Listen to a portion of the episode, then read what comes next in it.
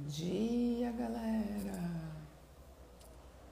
Começando mais um dia de café com leitura, véspera de feriado. Bora ativar o serviço de despertador. Vamos continuar a leitura do nosso livro número 13.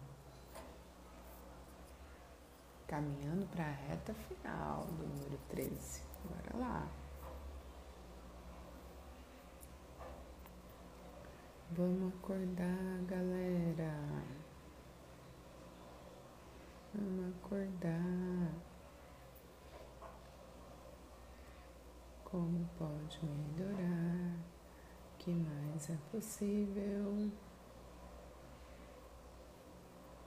Quem tá com aquela nhaca aí de final de semana, emenda de feriado, chacoalha e vamos lá.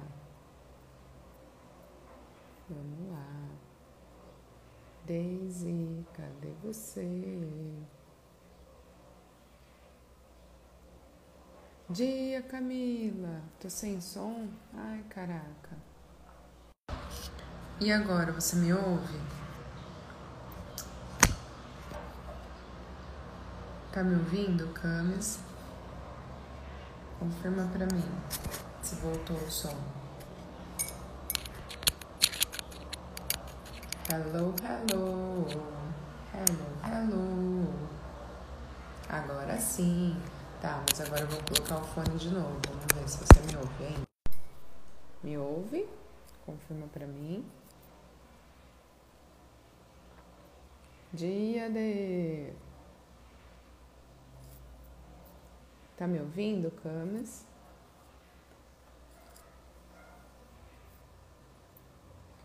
Conte aqui para mim. E eu acho que o fone estava mal encaixado, por isso. Bora lá, Deise Dalgo. Venha para a live.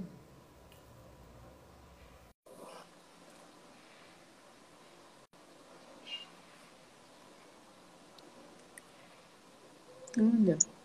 Tem um botão novo aqui. Dia. Vou pôr o fone. Olha, agora tem um botãozinho direto. Como assim para chamar do o lado povo? do do lado daquela câmera que tem um mais, tem um botão de um hominho com uma flecha aqui, assim, na, na, na cabeça Meu dele. não tem. Não? Ah, acho que é porque eu que É tô. porque você que abriu. É, depois você vai ver. Dia, Pri! Quanto tempo! Gente, qual que é meu filtro hoje? Peraí, deixa eu me localizar. Ai, verdade. Gente, acho que eu Acho que hoje você é jovem, amiga. Eu sou eu jovem, que. eu não tenho filtro. É, eu não baixei aqui no Hub nenhum também. Deixa eu pegar aquele vermelhinho.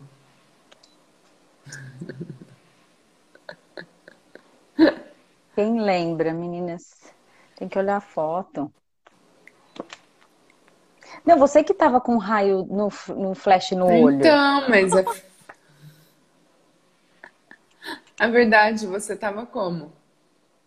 Eu tava shopping. Eu tava A com fone. Daisy foi A Daisy foi sexta. shopping. Eu estava de fone. Peraí, então, gente. Peraí. Aquele meu filtro bem bonito que eu É, eu achei aqui, tava ó. com tava. esse, né? Ah, hoje eu vou ficar com esse Ai, aqui. não, Daisy, não, não, não, não. Eu vou ficar com esse, então.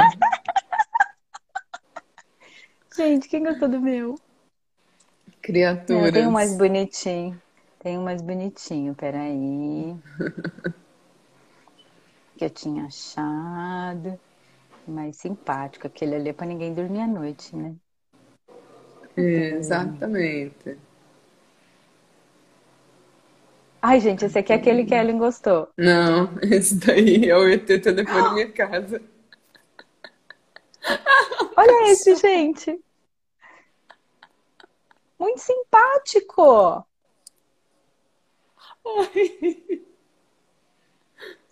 Gente, eu baixei ele, peraí. Gente, se diverte com esses filtros, gente. Peraí. Tela verde. Eu gostei desse. Vou ficar com esse hoje. Aquelas assim, sua cara é esse, amigo. tipo.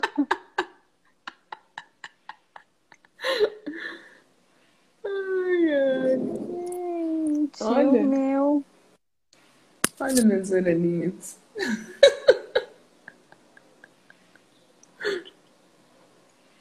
Tem aqui também. É, tem aí também.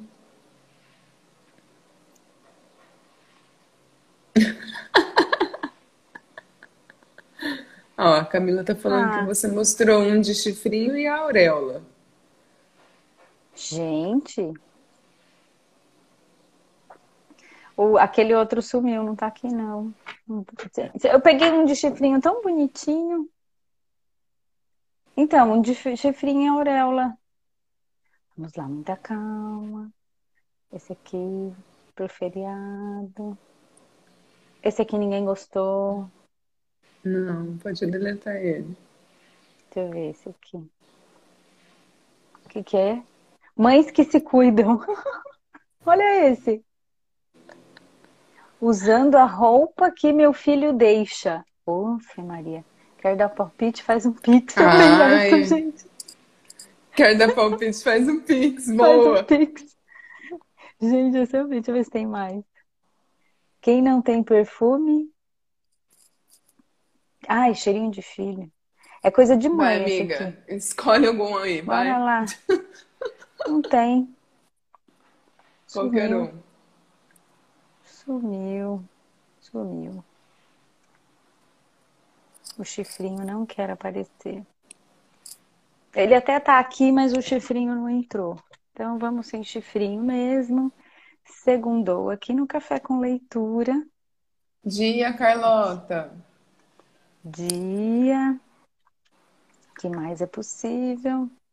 Vou deixar o do cachorro. Deixa.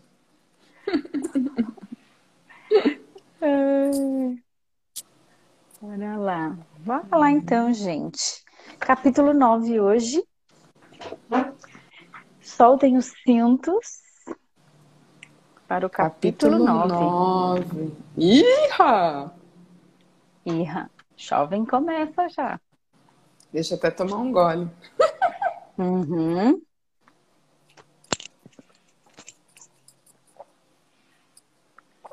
Olha o nome do capítulo, gente. É. Educação e religião. Bora lá. Uhum. Bora falar desse tema com nosso amiga, nosso amigo, Sua Majestade. Ah, tem um negócio aqui que eu posso pegar, peraí.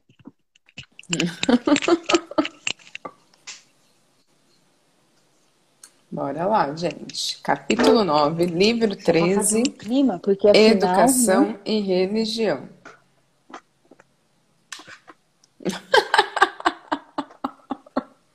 Ele também tira férias da Vossa Majestade. Tô parecendo Chico Xavier, amiga. Eu, eu, eu, eu, como que é? Eu utilizo de vários meios. Olha. Isso é coisa profunda, Sua Majestade. Vamos voltar à discussão de assuntos mais leves e mais concretos e que provavelmente vão interessar a maioria das pessoas. Estou interessada em discutir as coisas que fazem as pessoas felizes e miseráveis, ricas e pobres, doentes e saudáveis. Em resumo, estou interessada em tudo que pode ser usado por seres humanos, de tal forma que a vida possa pagar dividendos satisfatórios como retorno para o esforço que se coloca nesse negócio que se chama viver. Muito bem, vamos ser definitivos. Você pegou a minha ideia. Sua Majestade, tem uma tendência a divagar em detalhes abstratos que a maior parte das pessoas não consegue nem entender, nem usar na solução dos seus problemas. Poderia isso, de alguma maneira, ser um plano definido seu para responder às minhas questões utilizando-se de respostas indefinidas? Se esse é o seu plano, é um truque astuto, mas não funcionará. Vá em frente agora e me fale mais alguma coisa sobre as misérias e os fracassos dos seres humanos, que por sua vez crescem diretamente ligados à indefinição. Dia, Carlinha. Por que não me per... Por que não me permitir lhe contar mais sobre os prazeres e sucessos das pessoas que entendem e aplicam o princípio da definição? Observo que algumas vezes pessoas com planos e objetivos definidos conseguem o que querem da vida, para somente depois descobrir que aquilo que elas conseguiram não é exatamente o que queriam. O que é então? Geralmente, nos livramos de qualquer coisa que não queremos pela aplicação do mesmo princípio de definição das coisas que, que adquirimos. Uma vida que é vivida com absoluta paz de espírito, contentamento e felicidade sempre se livra de tudo aquilo que não quer. Qualquer um que se submete às coisas que não quer por um longo período, este sim é um alienado. E o que você tem a dizer sobre pessoas casadas que deixam de querer estar um com o outro? Eles devem se separar ou é verdade que todos os casamentos são feitos no céu e os contratantes são, dessa forma, ligados eternamente por essa vontade momentânea, mesmo provando ser uma escolha pobre para ambos? Primeiro, deixe-me corrigir esse velho ditado de que todos os casamentos são feitos no céu. Eu conheço alguns que são feitos do meu lado da cerca. Mentes que não se harmonizam jamais deveriam ser forçadas a permanecer juntas no casamento ou em qualquer outro tipo de relacionamento. O atrito e todas as formas de discórdia entre as mentes levam inevitavelmente para o hábito da alienação e, consequentemente, para a indefinição. As pessoas não são algumas vezes ligadas umas às outras por uma relação de dever, o que acaba sendo impraticável para eles tirarem da vida o que elas mais querem?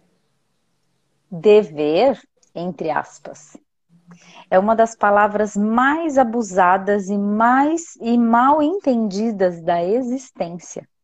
O primeiro dever de cada ser humano é consigo mesmo.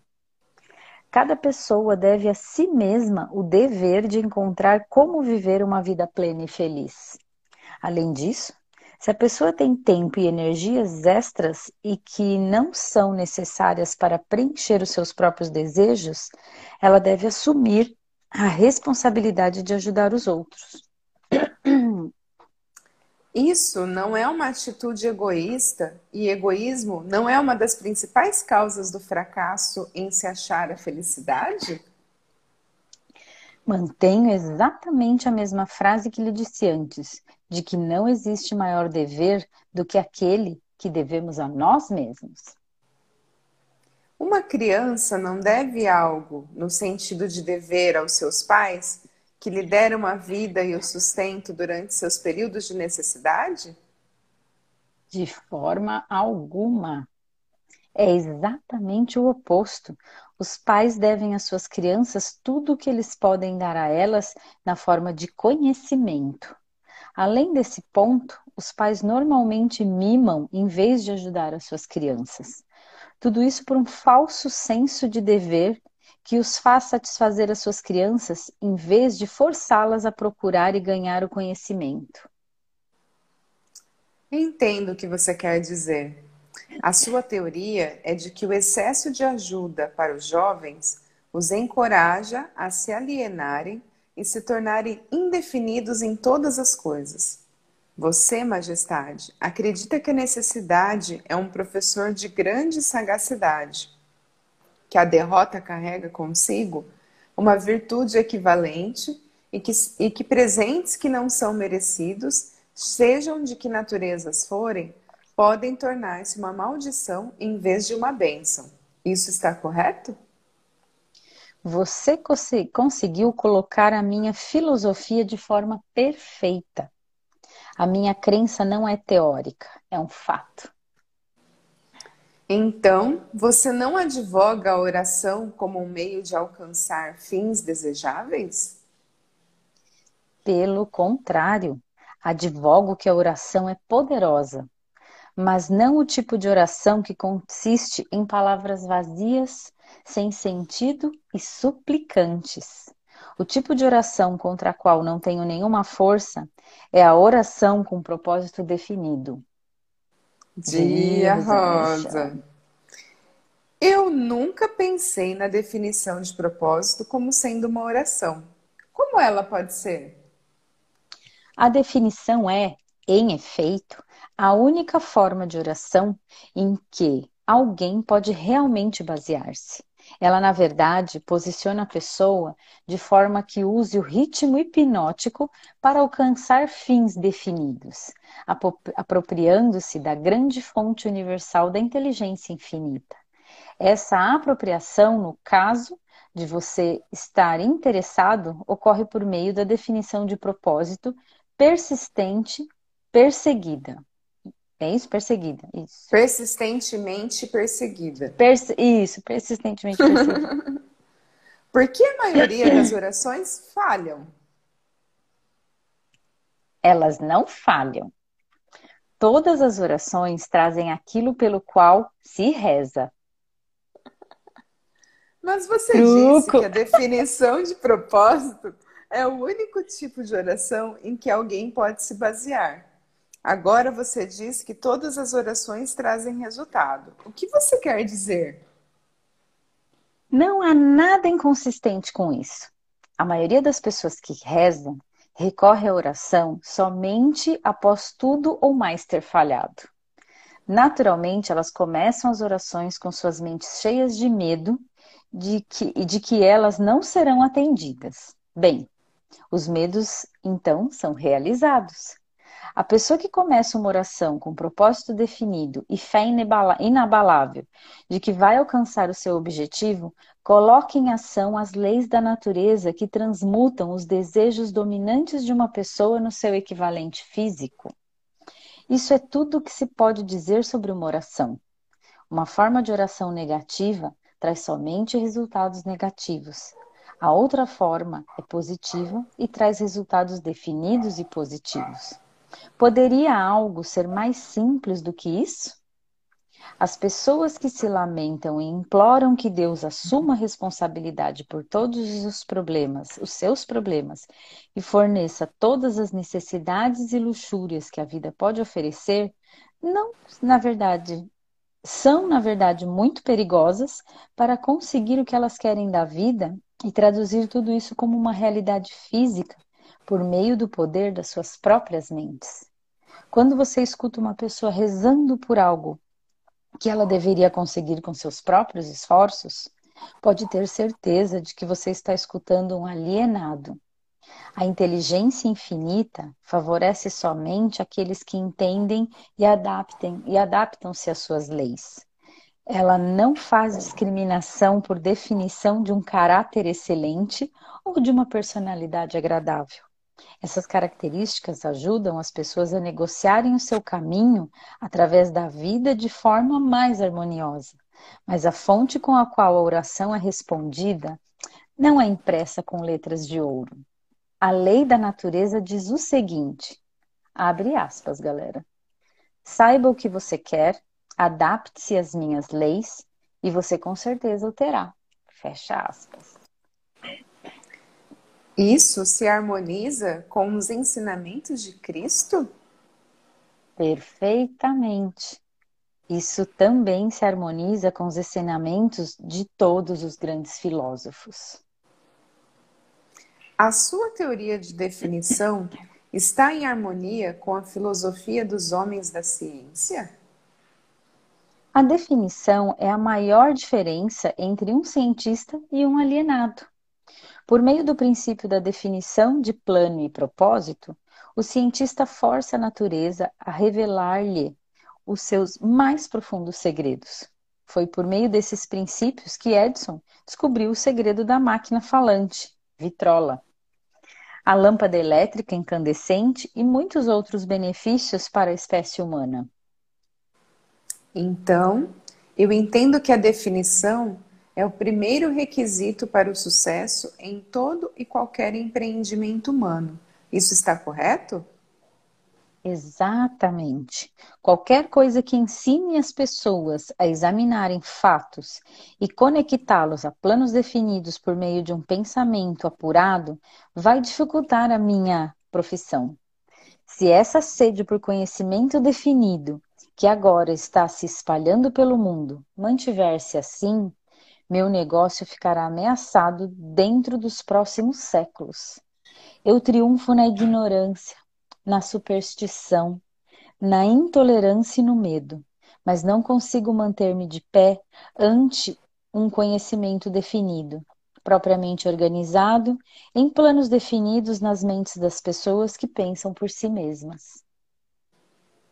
Por que você não assume a onipotência e administra todos os trabalhos da sua própria maneira?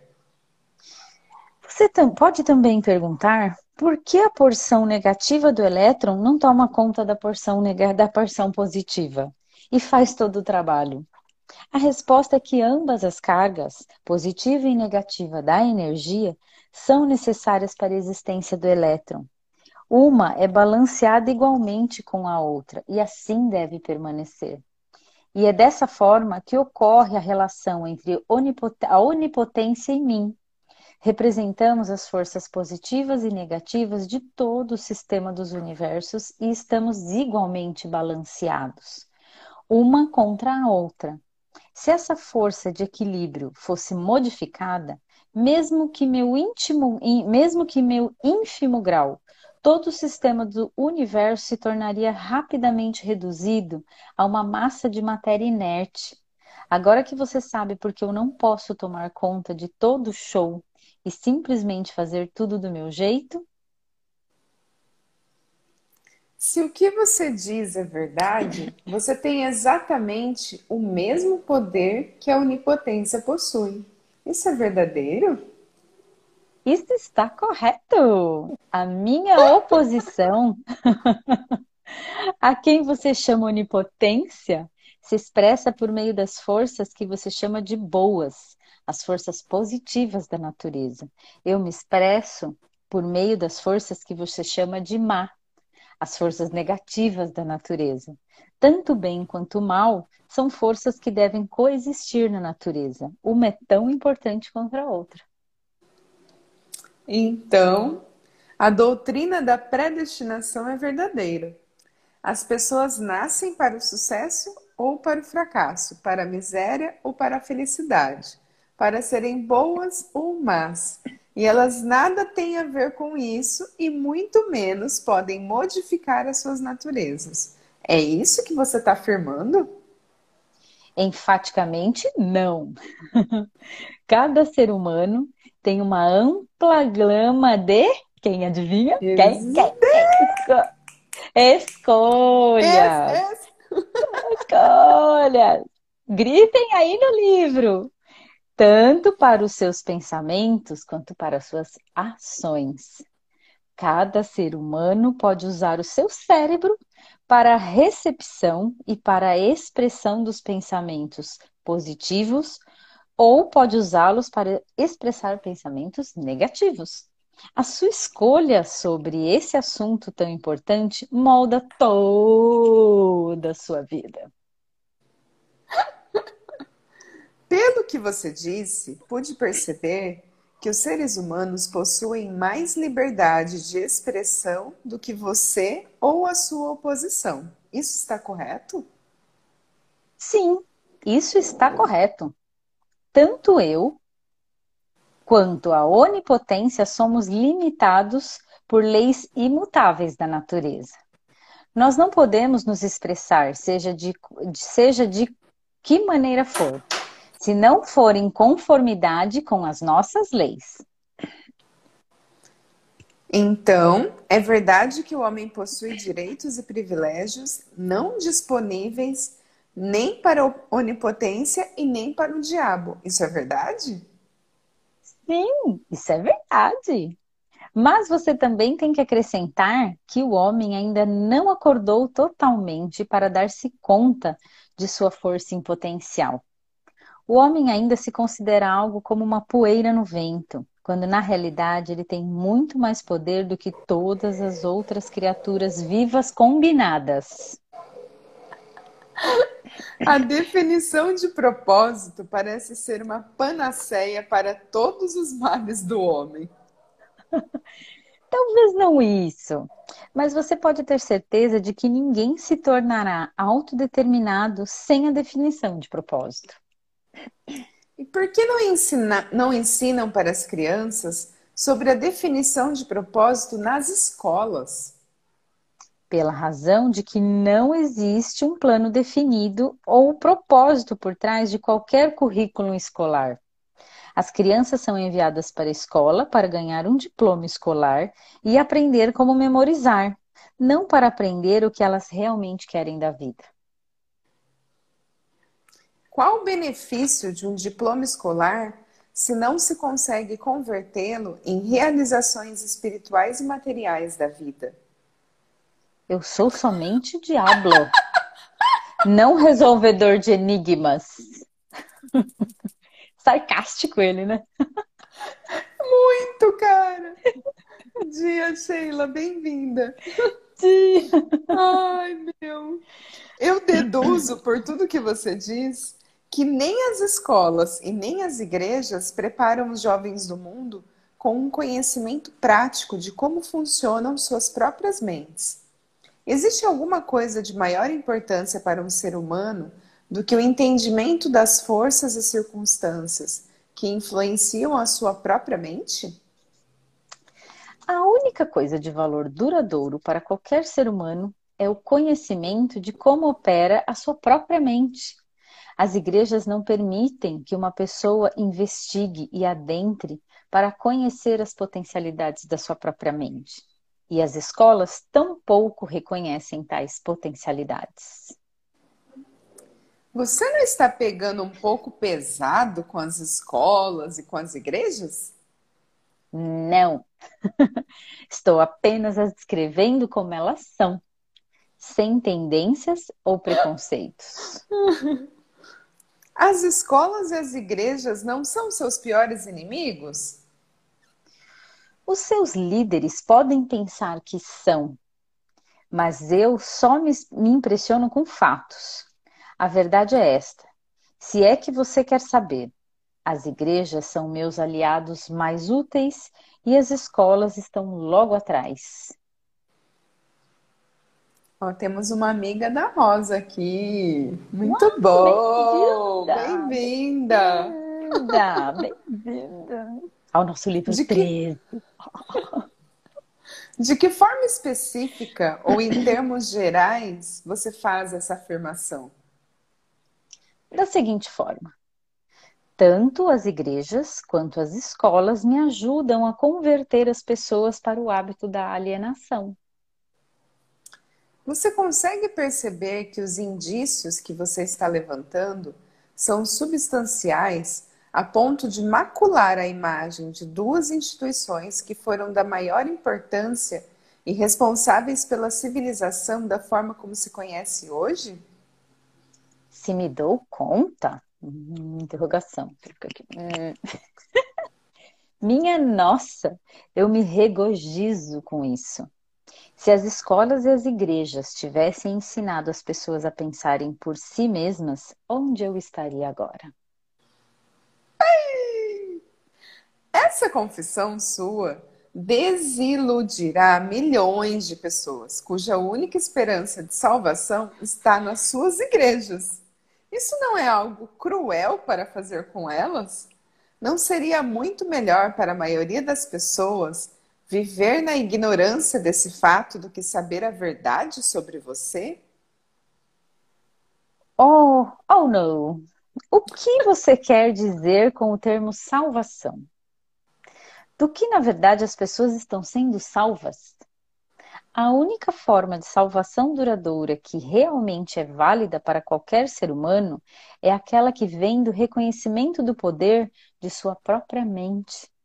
Ignorância e medo são os únicos inimigos dos quais os homens necessitam de salvação. Você parece não considerar nada como sagrado. Você está errado. Mantenho como sagrada a única coisa que eu considero meu mestre, a única coisa da qual tenho medo. E o que é isso que você teme? O poder do pensamento independente amparado pela definição de propósito.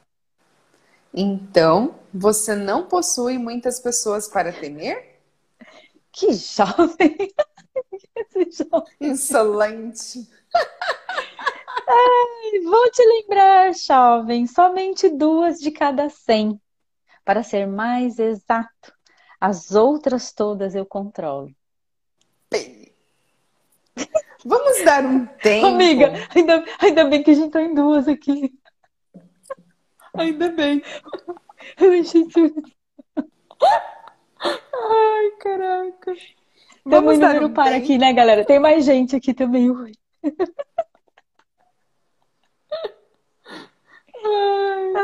Vamos dar um tempo para as igrejas e voltar para as escolas. A sua confissão mostrou claramente que você prospera e se perpetua de uma geração para outra utilizando o truque de tomar conta das mentes das crianças antes que elas tenham a chance de usar os seus próprios intelectos.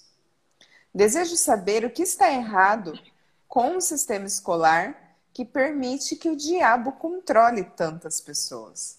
Desejo saber também o que pode ser feito para estabelecer um sistema de ensino que garantirá a oportunidade de aprendizado para todas as crianças. Primeiro, de que elas possuem mentes.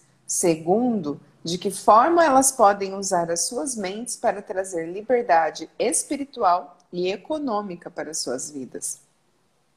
Estou colocando essa questão de forma suficientemente definida, considerando que você tem salientado a importância da definição de propósito.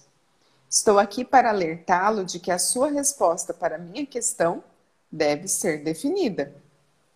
Gente, sabe o que me veio aqui? Que esse jovem, depois do Adler, tá muito danado. Esse jovem, depois do Adler, tá evoluindo no nível, Ele gente. tá que tá, né? Que descaramento nessas perguntas de mais de 10 linhas. No Adler, ele é muito. Nossa, quem concorda Sucinto, comigo? Né? Que... Era Gente, jovem perguntinha é de sim ou não antes, né? Agora. Ainda saía.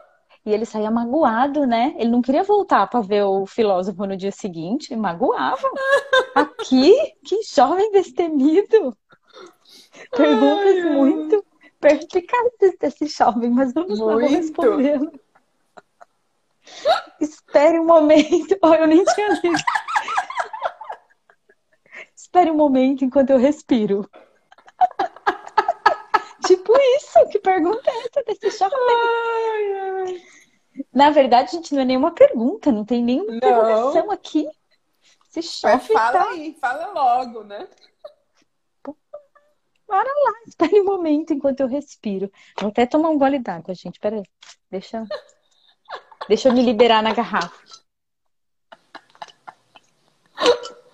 Ai, ai. Espere um momento enquanto eu respiro. Você me deu uma ordem e tanto.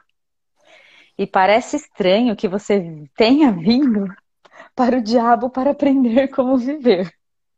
Eu penso que você deveria visitar a minha oposição. Por que não vai? Por que você não vai lá? Vai perguntar para ele. Vai Ai, Michel. luz! Vem aqui, bicho. Deixa quieto aqui. Sua Majestade, quem está sendo inquirido aqui é você, não eu.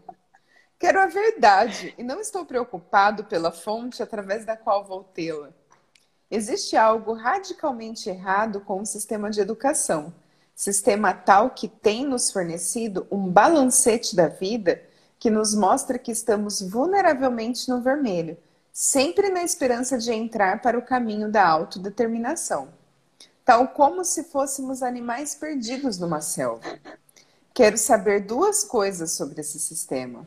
Primeiro, qual a maior fraqueza do sistema? E segundo, como pode essa fraqueza ser eliminada? A bola está com você novamente. Por favor, permaneça focado na questão e pare de me tentar desfocar para questões abstratas. Isso é ser definido, não é? Vou me disfarçar para essa pergunta. Esse shopping correu barras com certeza comigo. Com certeza. Você não me deixa nenhuma chance a não ser partir para uma resposta direta. Para começar, o sistema de ensino parte de um ângulo educacional errado. O sistema escolar esforça-se para ensinar as crianças a memorizar fatos, em vez de ensiná-los como usar as suas próprias mentes. É somente isso que está errado com o sistema? Não, esse é apenas o começo. Outra grande fraqueza do sistema escolar é que ele não estabelece na mente das crianças nem a importância da definição de propósito, nem tenta ensinar aos jovens como serem definidos sobre qualquer coisa. O maior objetivo de todas as escolas é forçar os estudantes a abarrotar suas memórias com fatos, em vez de ensiná-los como organizar e fazer um uso prático desses fatos. Esse sistema de acumulação da memória faz com que a atenção dos estudantes seja centrada apenas em ganhar créditos e boas notas, mas deixa de lado a questão mais importante, que seria o uso desse conhecimento nos assuntos práticos da vida. Esse sistema gradua estudantes e forma diplomados, cujas mentes estão vazias de autodeterminação. O sistema escolar partiu já de um mau começo. As escolas começaram a sua história como instituições de aprendizado de alto nível, tendo sido criadas inteiramente para aqueles poucos afortunados cujas as famílias os destinavam para a educação. Assim, todo o sistema escolar foi desenvolvido começando pelo topo até chegar à parte de baixo da sociedade. Não é de se estranhar que esse sistema não ensine às crianças a importância da definição de propósito, quando o próprio sistema literalmente desenvolveu-se pela indefinição. O que corrigiria essa fraqueza do sistema escolar? Vamos combinar que não vamos reclamar da fraqueza do sistema, ao menos que estejamos preparados para oferecer um remédio prático, com o qual todo o sistema pode ser corrigido. Em outras palavras, enquanto estamos discutindo a importância da definição de um plano e de um propósito, vamos nós mesmos tomar nosso remédio e sermos definidos. Eita, jovem. Por... Por que não esquece as escolas e as igrejas e evita uma série de incomodações para você mesmo? Não sabe que está colocando o seu nariz que envolvem duas forças? Eita! É, ah. Tinha entrado uma ligação. Não sabe que está colocando o seu nariz em assuntos que envolvem as duas forças que controlam o mundo? Vamos supor que você mostre ao mundo que as escolas e as igrejas são fracas e inadequadas para as necessidades dos seres humanos. O que vai acontecer? Com o que vai substituir essas duas instituições? Pare de tentar escapar das minhas questões com esse velho truque de fazer outra pergunta.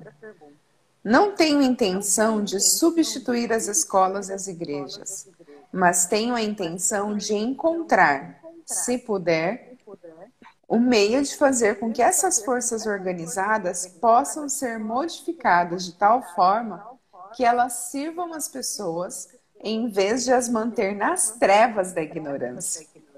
Vá em frente agora e me dê um catálogo detalhado de todas as mudanças que poderiam ser feitas no sistema escolar e que, por sua vez, o aperfeiçoariam. jovem, você tá muito sério. Mas foi lá. Então, você quer um catálogo, é isso? Quer as mudanças sugeridas na ordem da sua importância? Descreva as mudanças necessárias na ordem em que elas vêm para você. Uh, respira. Vem textão aqui para mim agora. Caraca, Daisy Dog. Peraí, amiga, deixa eu ver aqui. Nossa Senhora. Esse jovem, esse jovem. Você está Vai. me forçando a cometer um ato de traição contra mim mesmo. Mas aqui está. Reverta o presente sistema, dando às crianças o privilégio de liderar nos seus trabalhos escolares. A Ellen tá dando eco? Mas eu não vou falar por um bom tempo, vai. Esse jovem abusado. Tá pondo jovem para trabalhar. Reverta o presente sistema, dando às crianças o privilégio de, de, de liderar nos seus trabalhos escolares. Em vez de seguir regras ortodoxas estabelecidas somente para compartilhar com- conhecimento abstrato. Deixe os instrutores servirem. Gente, ele não quer falar. Daisy Dalgo, toma uma água aí. Bora lá. Eu tomo... Peraí que eu vou tomar. Está certo sobre isso. Todo dia de manhã é isso.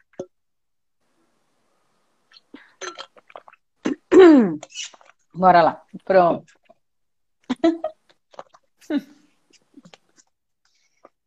É, deixe os instrutores servirem como estudantes e deixe os estudantes servirem como instrutores. Tanto quanto possível, organize todos os trabalhos das escolas em métodos definidos por meio dos quais os estudantes possam aprender fazendo e direcione o trabalho da classe de tal forma que todo estudante esteja engajado de alguma forma de trabalho. Prático, conectado com os problemas diários da vida. As ideias são o começo de todas as realizações humanas. Ensine todos os estudantes como reconhecer ideias práticas, que podem ser de grande benefício para ajudá-los a adquirir o que quer que seja a vida deles. Ensine os estudantes como fazer uma administração efetiva do tempo e, sobretudo, ensine a verdade de que o tempo é o ativo mais valioso, disponível para todos os seres humanos e também o mais barato. Ensine aos estudantes os motivos básicos pelos quais todas as pessoas são influenciadas e mostre a eles como usar esses motivos para adquirir as necessidades e os luxos da vida. Ensine às crianças o que comer, o quanto comer e qual a relação existente entre uma boa alimentação e um corpo saudável. Ensine às crianças a verdadeira natureza e a função da emoção, do sexo e, sobretudo, ensine a eles que o sexo pode ser transmutado em uma força propulsora capaz de levar qualquer um ao topo de suas realizações. Ensine às crianças a importância de serem definidas em todas as coisas, começando com a escolha de um grande propósito definido para a sua vida. Ensine às crianças o princípio do hábito e de que este pode ser bom ou mal, usando as experiências do dia a dia como exemplo para elas. Ensine às crianças como hábitos tornam-se permanentes por meio do ritmo hipnótico e as influencia e as influência a adotar. Peraí, isso aqui para mim ficou estranho. Ensine às crianças como hábitos tornam-se permanentes por meio do ritmo hipnótico e as influenciam a adotar, enquanto ainda estão no início dos anos escolares. Hábitos que as levarão a ter pensamentos independentes. Ensine às crianças a diferença entre derrota temporária e fracasso. E ensine a elas como procurar pela semente de uma vantagem equivalente que toda derrota traz consigo. Ensine às crianças a importância de expressarem seus próprios pensamentos sem medo e ensine-as a aceitar ou rejeitar por sua própria vontade todas as ideias dos outros, reservando para si mesma. sempre o privilégio de as submeterem ao seu próprio julgamento. Ensine as crianças a tomarem decisões prontamente e a mudá-las, mesmo que sejam todas, vagarosamente e com relutância e nunca sem uma razão definida. Ensine às crianças que o cérebro humano é o instrumento com o qual se recebe de grande fonte central da natureza a energia que é especializada em pensamentos definidos, de que o cérebro não pensa, mas serve como instrumento para a interpretação dos estímulos que causam o pensamento. Ensine às crianças o valor da harmonia em suas próprias mentes e que isso é possível somente por meio do autocontrole. Ensine às crianças a natureza e o valor de ter autocontrole. Ensine às crianças que existe uma lei de retornos crescentes que pode e deve ser colocada em operação, como um hábito, mostrando que se deve sempre prestar mais e melhores serviços do que é esperado delas. Ensine às crianças a verdadeira natureza da regra de ouro. E, sobretudo, Mostre a elas que, por meio da operação desse princípio, tudo que elas fazem para e por todos, elas acabam fazendo, acabam fazendo para si mesmas. Ensine as crianças a não terem opiniões, a não ser que sejam formadas por fatos ou crenças que possam ser razoavelmente aceitos como verdadeiros fatos. Ensine as crianças que cigarros, bebidas, drogas e o sexo em demasia destroem a força de vontade e acabam levando ao hábito da alienação. Não proíba esses males, apenas explique para elas. Ensine as crianças sobre o perigo de acreditar em qualquer coisa meramente porque os seus pais, os seus instrutores religiosos ou qualquer outra pessoa tenha dito para fazê-lo. Ensine as crianças a encararem fatos, sejam eles desagradáveis ou agradáveis, sem recorrer a subterfúgios ou sem oferecer-lhes álibis. Ensine as crianças a encorajarem o uso do seu sexto sentido, por meio do qual as ideias apresentam-se em suas mentes de fontes desconhecidas, e a examinar tais ideias cuidadosamente. Ensine às crianças a importância da lei da compensação, tal como foi interpretada por Ralph Waldo Emerson, e mostre a elas como essa lei trabalha nos eventos do dia a dia, mesmo nos menores. Ensine às crianças que a definição de propósito, amparada por planos definidos, persistentes e continuamente aplicados, é a forma mais eficaz de oração disponível para os seres humanos. Ensine às crianças que o espaço que elas ocupam no mundo é medido pela quantidade e pela qualidade de serviço útil que elas prestam para o mundo. Ensine às crianças que não existe nenhum problema que não tenha uma solução apropriada e que a solução, na maior parte das vezes, pode ser encontrada nas circunstâncias que criaram o problema.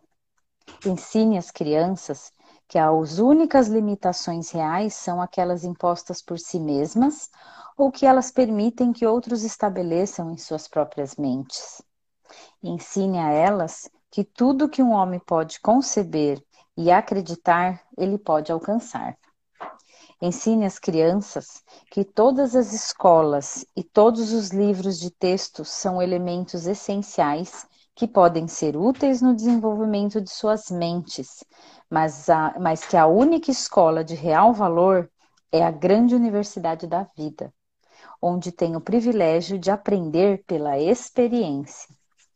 Ensine as crianças a serem verdadeiras consigo mesmas em todos os momentos e considerando-se que elas não podem satisfazer a todos. Elas devem ter sempre em mente que precisam satisfazer-se a si mesmas. Caraca! Que mais é possível, galera? Lista para Muito jovem. Muitos jovens atualiza se atualizando, né? Nesse momento.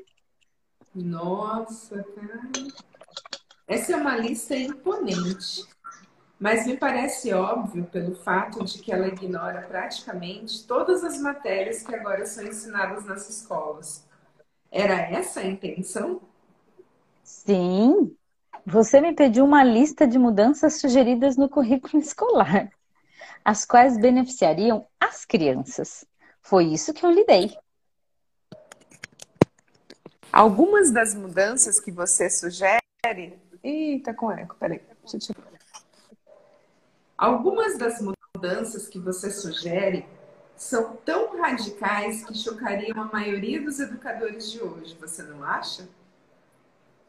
A maioria dos educadores de hoje necessita desse choque. Um bom choque normalmente ajuda o cérebro que se atrofiou pelo hábito. As mudanças que você sugere para as escolas dariam imunidade às crianças contra o hábito da alienação? Sim, esse seria um dos resultados que as mudanças trariam, mas existem outros também. Como essas mudanças sugeridas poderiam ser aplicadas no atual sistema escolar? Você sabe, é claro, que é tão difícil programar uma nova ideia no cérebro de um professor quanto é fazer com que um líder religioso modifique a religião de tal forma que ela possa ajudar as pessoas a angariar mais da vida. A maneira mais certa e mais rápida para forçar a aplicação dessas ideias práticas no sistema escolar é, primeiro, introduzi-las nas escolas privadas e estabelecer uma exigência para o uso nas escolas públicas, de tal forma que os administradores dessas escolas sintam-se compelidos a empregá-las. Deveriam ser feitas outras mudanças nos sistemas das escolas? Sim, muitas. Entre outras mudanças necessárias em todos os programas escolares está o acréscimo de um curso completo de treinamento de psicologia de negociação entre as pessoas. Todas as crianças deveriam ser ensinadas na arte da venda e da persuasão, aprendendo meios de diminuir o atrito nas relações humanas através da vida. Toda escola deveria ensinar os princípios de realização individual por meio dos quais se pode obter uma posição de independência financeira. As classes deveriam ser abolidas também. Elas deveriam ser substituídas pela mesa redonda ou pelo sistema de conferência, tais quais os homens de negócios empregam. Todos os estudantes deveriam receber instruções individuais e ser guiados em conexões com matérias que não podem ser ensinadas apropriadamente, em grupos. Toda escola deveria ter um grupo auxiliar de instrutores consistindo de homens de negócios, cientistas, artistas, engenheiros, jornalistas. Cada qual compartilharia com todos os estudantes um conhecimento prático da sua própria profissão, negócio ou ocupação.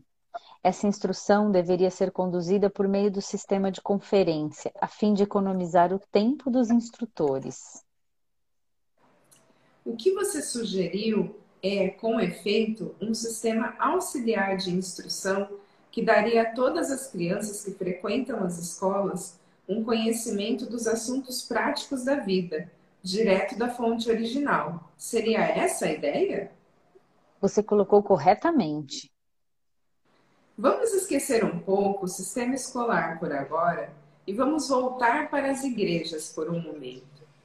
Toda a minha vida ouvi clérigos pregando contra o pecado e adverti advertindo pecadores a ficarem atentos e se arrependerem, pois essa seria a única maneira de serem salvos.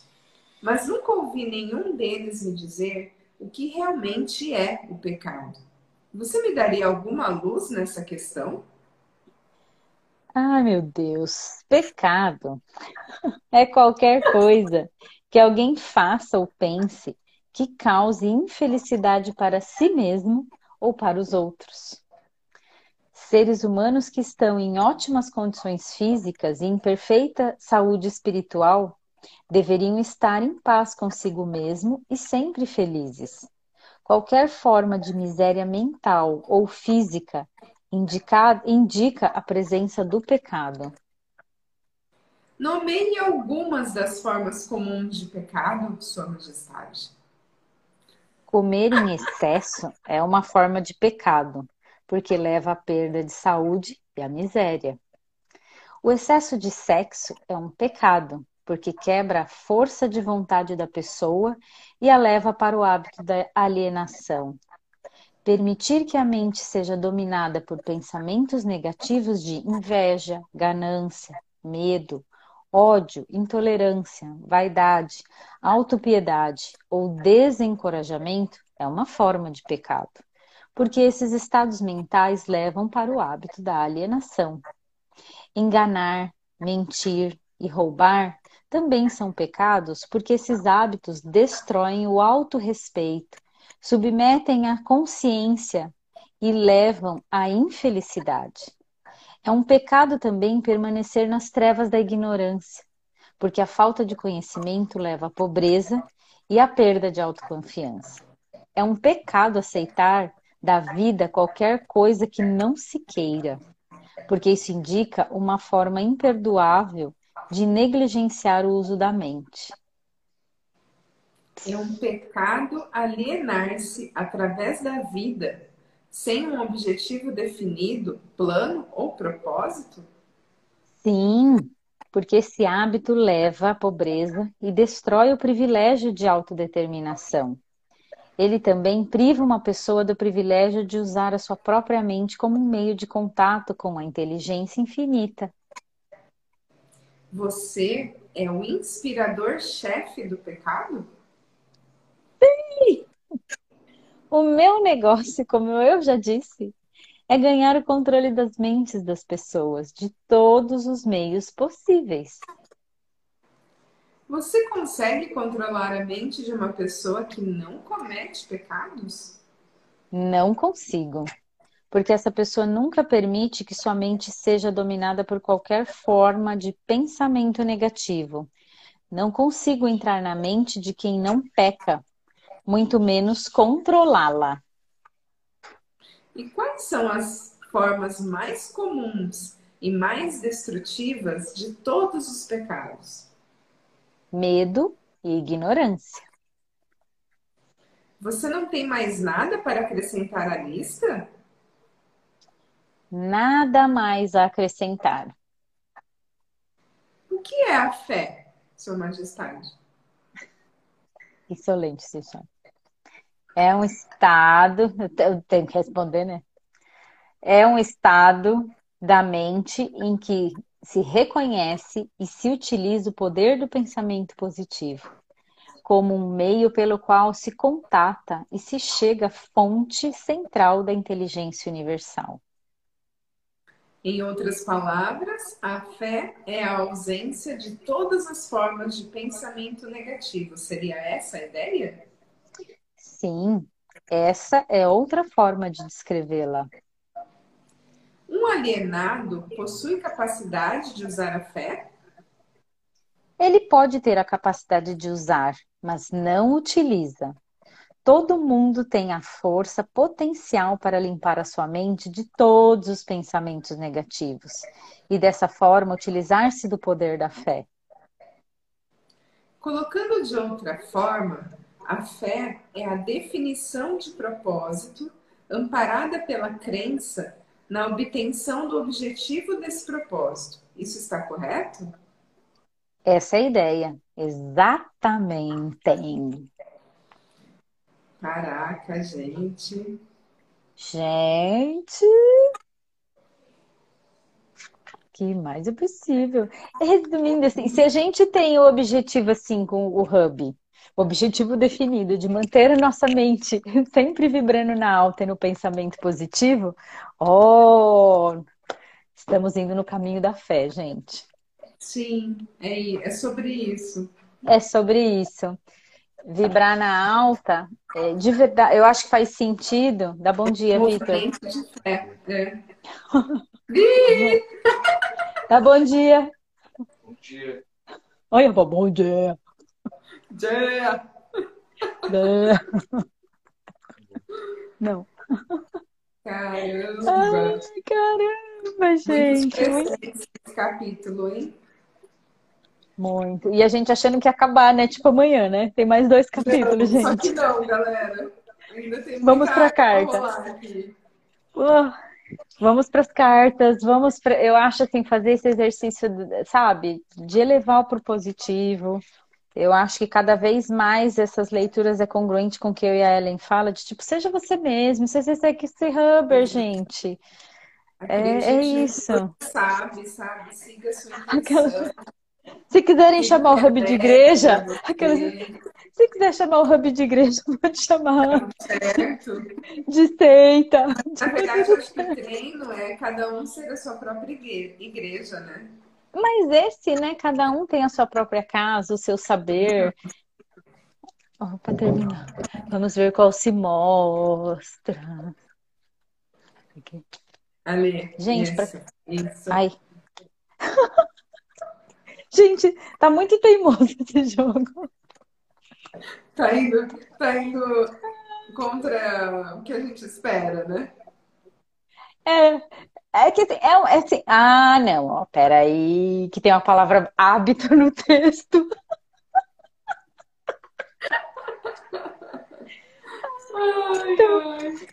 Gente, aqui, é assim, né, Sheila, pra galera que tá aqui, esse, essa cartinha, é, na verdade, é uma página de um livro que ele não é um livro de forma, ele é um livro em forma de, oráculo, de oráculo. E todo dia a gente tira uma cartinha, essa cartinha vai lá para o nosso grupo fechado no WhatsApp. E a cartinha de hoje, e eu acho que, assim, mesmo a gente volta lá, é um exercício diário para sair desse lugar de fazer a mesma coisa sempre, né? Uma quebra de padrão. Marque um jogo com amigos. Telefone para seus amigos e combine um dia para jogar. Pode ser baralho, jogo de tabuleiro, de salão, mímica, etc. Se não tiver o hábito, pode ser um esporte também. Então, assim, eu acho que qualquer coisa que seja quebrar esse hábito, quebrar um hábito. Sim. Desde que você. Todas as cartas estão levando para esse lugar Quebra. de sair da alienação, gente. Não é. tem espaço para alienação. Porque ela é uma realidade, ela existe, ela tá ali o tempo é todo. É, porque é, é, são as caixas, né? Sair do piloto automático, né? Implantando outros hábitos e fazendo as coisas de uma forma diferente, você acaba não se permitindo entrar no modo alienação. E você acaba sendo o quê? Você mesmo. Você mesmo. Gente, tá vendo umas coisas assim, assim, tipo, eu e a Ellen, a gente não tem nada a ver e escolhe criar junto. Tenho certeza que cada um que tá aqui é completamente diferente da gente. Então... nosso relacionamento é um dos maiores convites para não alienação pra qualquer vida. Porque quantas vezes a gente fala assim, nossa, eu só vou fazer isso, mas tem que ser com aquela pessoa porque a gente se combina. É muito do que ele falou de relacionamento, é. de alma gêmea. É. Né? É, não, e assim, e, e, o quanto eu e a Ellen a gente recria e reconstrói todo dia, porque, gente, a gente. Isso aqui é uma caminhada diária. A gente já tentou seguir padrão, a gente já tentou seguir caixa, seguir método.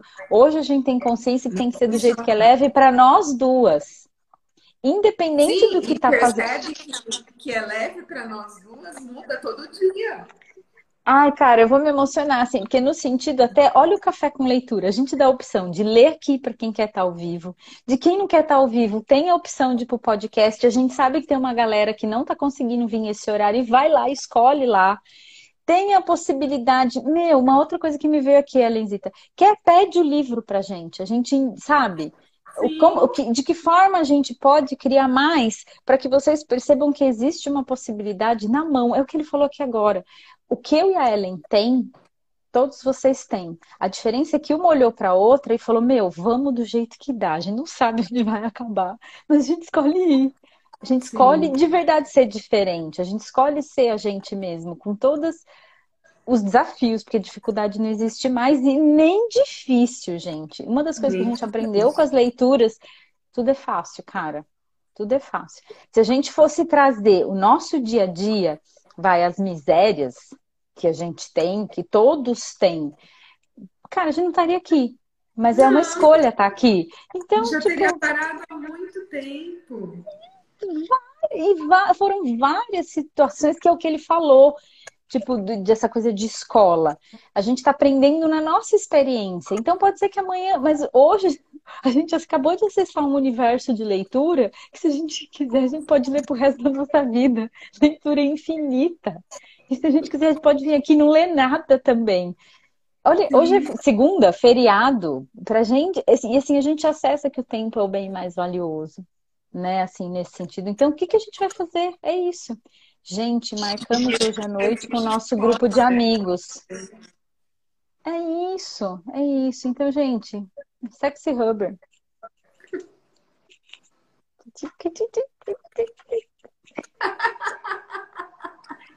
Ai, gente, é isso.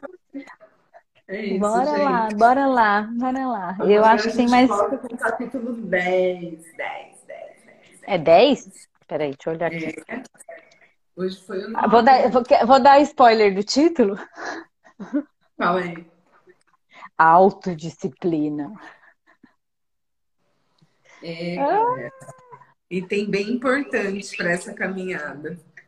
Eu acho que pelo tamanho a gente encerra amanhã, hein, galera? Mas esse Reabaste- é o? O 12 é o último. Ah, o 12. 12, Vamos- 12, dia vamos- 12. 12, dia 12. Bora, amiga. A gente já emenda, porque depois às 11. Ah, não, amanhã não é sexta, tô doida. A gente ser. só divulga, a gente só divulga o livro no final da leitura. Sim, Sheila. Sheila. Porque essa foi a forma que a gente trouxe para o Café com Leitura de quebrar a barreira. Quantas vezes a gente deixa de ler um livro porque a gente julga ele pela capa?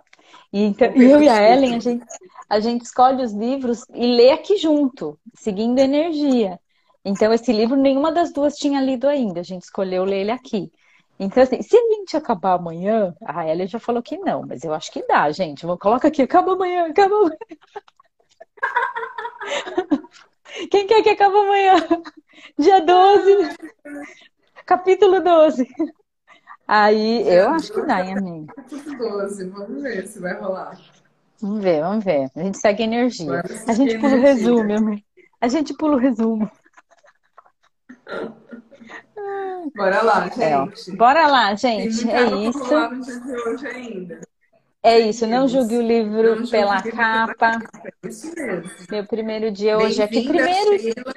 Esse é Estamos a juntos. E se você quiser receber, junto com como as meninas, o desafio, Uau, olha isso! Sheila Menina, Sheila é de dire- escola pública. que mais é possível. Tem umas outras leituras show no podcast, fica o convite. É, eu acho que para a galera educadora, esse, porque não que nós não somos, que todos somos, eu acho que o papel é esse, somos. todo mundo de alguma forma, eu acho que escola e família é conjunto. Então, o que a gente puder ser nesse espaço de criar mais é, é isso. Então, no link do Hub, tem o grupo fechado do WhatsApp, onde a gente está colocando o conteúdo das cartinhas desse livro fora da caixa. E eu já vou colocar lá.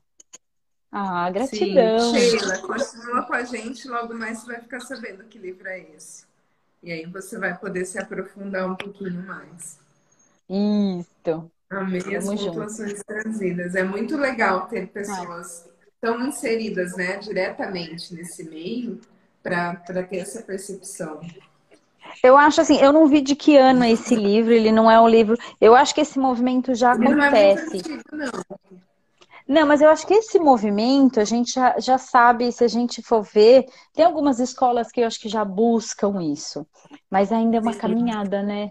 Eu acho que os pais têm que ser também um pouco inserido nisso, né? Nesse espaço. Eu e a. Ellen, a gente já é uma, uma mãe meio fora da casinha, mas é uma caminhada aí que eu acho que, que a gente está indo. Eu Que acho que o diferença que a gente pode é ser, né? justamente para não se alinhar a essas instituições, né? É não se Exato. alinhar. Não é, não é ir contra, tá? Não é nem ir contra e nem se alinhar. Mas é sempre ter aquele olhar da pergunta. O que mais é possível Gente, aqui? Não inclusive- de tudo, né? Inclusive com relação à religião, galera. É, não Sim. é fazer nada de errado, é perguntar o que vai criar mais. Sempre. Sempre. Até porque Evoluindo. precisa começar em cada um. É isso. É com cada É isso. um. início. Pegou o E código, Esse é o o convite do Hub. É uma que Oxi. acredita aqui, que se uniu com a outra que acredita lá, E assim a gente vai sendo convite para outras pessoas que também acreditam. Como é que fala, Helenzita? Quando duas pessoas alinham ponto de vista, se cria uma realidade. É isso. É um mais um é igual a um milhão de possibilidades. um milhão de possibilidades.